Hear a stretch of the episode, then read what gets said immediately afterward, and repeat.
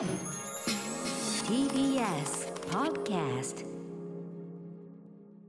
時刻は6時30分になりました。6月23日木曜日 TBS ラジオキーステーションにお送りしているアフターシックスジャンクションパーソナリティの私ライムスター歌丸です。そして木曜パートナー TBS アナウンサーのうないりさですここからはカルチャー界の気になる人物動きを紹介するカルチャートーク。はい、えー、ということで、えー、お迎えしているのは白夜消防の森田修一さんです。お電話つながってます。森田君もしもし。もしもし。はい森田君よろしくお願いします。よろしくお願いします。お願いします。改めまして森田修一さんは雑誌ブブカで私が2000年から連載している、えーアイドル的ソング辞表マブロンの担当編集者です。この番組では毎月末ですねこのレギュラー出演していただいて、えーマブロンの最新回つまりそのブブカの次に出る号で、えー何を扱っているかという曲を実際に聴いていただくというコーナーをやっております、えーアイドル的と言ってるのはもうねあのかつてのようなアイドルの定義がなかなかはまらない、まあ、シンガーソングライター的な方であったり、えーもう自分でそのトラックの打ち込みなんかをやるような方も全然出てきて昔で言えばアーティスト的なただねあのーアイドル的なこうキュートさとかポップさみたいなものがやっぱり含まれているようなまあただちょっとこの辺の定義のあの曖昧化みたいなところがここのところの数年の動きでもありまして。で私やっぱそこの部分が面白いと思ってたりするので、えーこんな言い方をしておりますがまあアイドル的しばらく続けますかね森田君ね。そうですね。今月は特にそういう方が多かった気しますね。はい、えーということで今回はですね30日木曜日発売の8月結構1週間後こんなに早いの珍しくない？そうですね。てかまだ原稿もらって ほやほやぐらいの。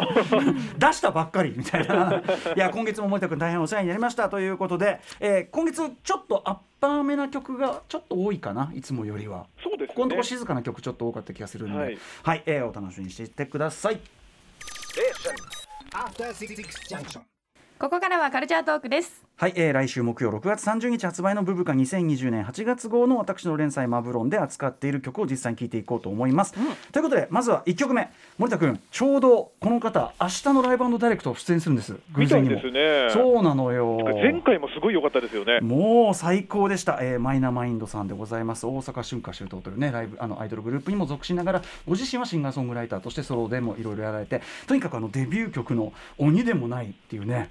度肝を抜かれましたあの一曲ね。もうあのデビュー曲でいきなりあのずっしり重たい感じで来るっていうのもすごかったですよね。すごかったですね。はい、えー、まあサナバガンなどでもね活躍している大林良三さんのはいあのミックスもあのあの編曲というかねそれも素晴らしかったという曲ですが、えー、そのマイナマインドさんがこの一個前はあれですよねあのーあれだあのーフィッシュマンズのカバーナイトクルージングという曲。で,、これは割とまた静かめの曲だったんですけど今回ちょっと初のまああのマイナマインドさんとしては初のダンストラックというか、うん。ハウスチューンで、まあ我々的にはこの連載的にはもう待ってましたというそ感じだし。うですね。そしてこれがやっぱり鼻血が出るほどかっこいい。もうもう最高以外の言葉がないっすね。本当に明日お会いするのも非常に楽しみにしております。お聞きください。マイナマインドでスイーテストラバーフェア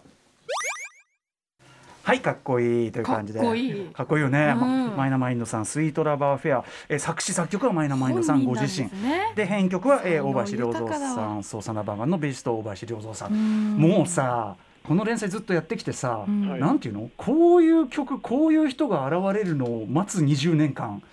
そうですよね。しかもマイナマインドさんは自分で作詞作曲もやって。そうだよ。しかもすごいのが、この大林さんのうん。初め上がってきたアレンジのをなんかやり直しさせてもらったらしいんですよね。ミック。スをやり直したってるね。ええ。だから要するにダンスミュージックとしてのその精度を上げるってところに本人のもう自覚というビジョンがすごいあってさすもうすごいね。明日話もそこら辺聞いてみますね。楽しみですうね。ん、はいということでマイナマインドさんスイートライバーフェア明日のライブダイレクトにご登場いただきます。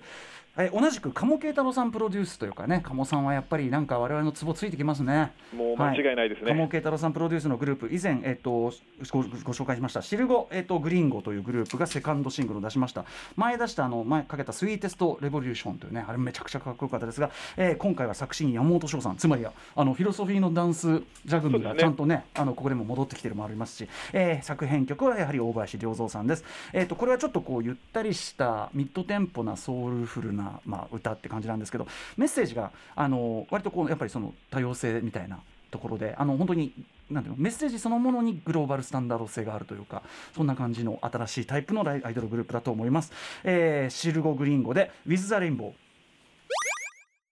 はい、シルゴグリンゴで With the Rainbow をいただきました。前の、まあ、やっぱスイートテストレボリューションと、まあ、曲調としてはあの連続している感じで狙いもこう非常に確かですし音がいいんですよねとにかくね。いいですね、やっぱ大橋良太さんがベーシストっていうのもありますし、うん。はい、なんか僕なんかカーティス・メイフィールドのトリッピングアウトを思い出すような気持ちよさがありますね。確かに確かに。そういうね、はい、あのネオソウルというかねそういうあれもあるかもしれません。ということで、えーと、続いていってみましょう。これもね前にですね1曲「ラッキーナンバー」という曲を紹介したことがあります「アメフラッシュ」これちょっとあの、えー、表記が変わってね、えー、なんかアルファベット表記になりますアメフラッシュスターダストのグループともね。そうですね。前ちょっとあの、ひらがなの小さい「2」があったりして、ね、書きづらかったっていうのが、うん、はい、アメフラッシュというグループのセカンドアルバム「ドロップ」というのが出まして、えー、そこから1曲かけたいと思います。えっ、ー、とまあアメフラッシュはすごくやっぱり k p o p 以降っていうか完全に k p o p 以降のグローバルスタンダードなんそうね。えー、ガールズグループというか、そこを完全に照準に入れてる感じで、えー、まあ次かける曲もですねあの BTS の「Butter」とかが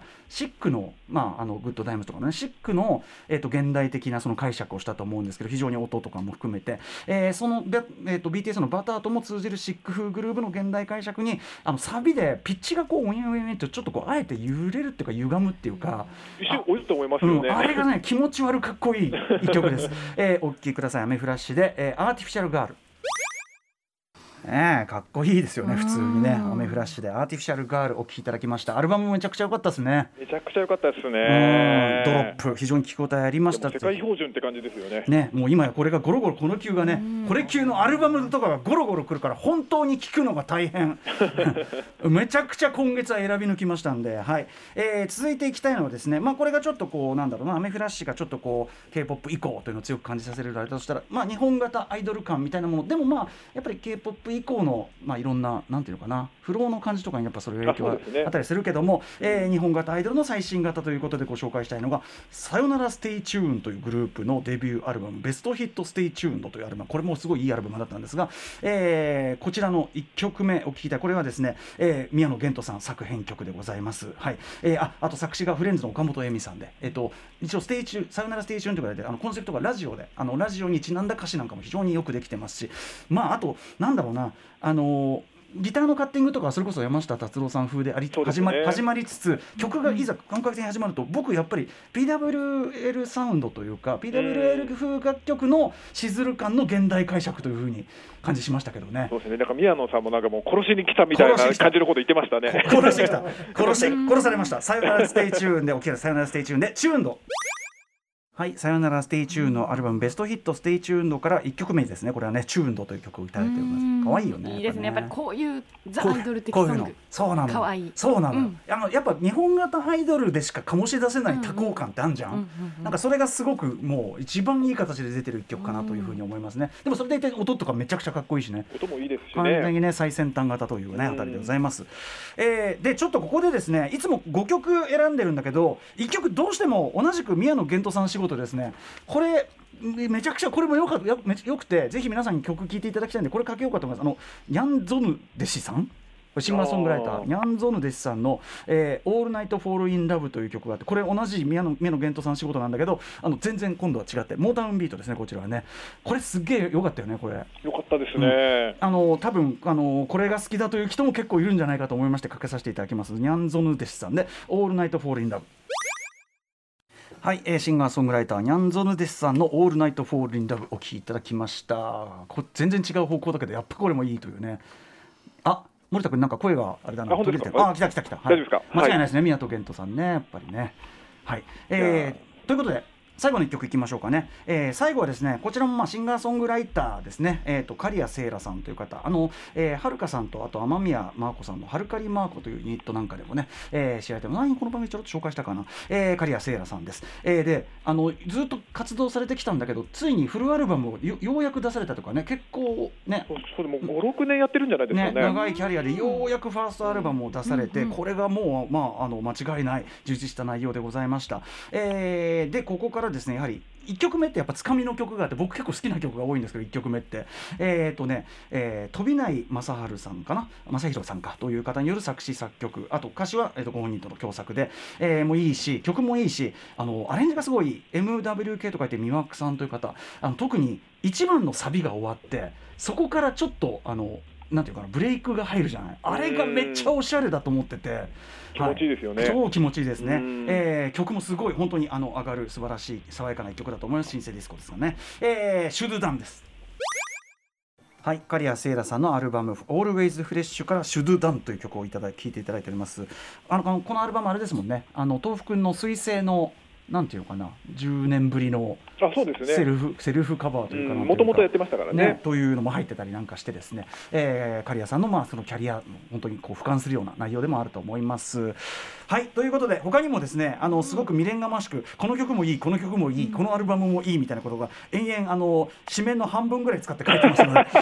そちらぜひあの本文を読めていただきたいと思います。そして、えー、と来週木曜日6月30日発売のブブカ2020年22年8月号、えー、他どんな内容なんでしょうか？そうですね、この、たえー、とあれで流れで言うと、ですね、えースペシアを長年支えたシュテインロンガーさんのインタビューとかですおー。ね、あとはですねあのひたすらクソまずい料理店を文句言ってる掟さんの特集とかですね、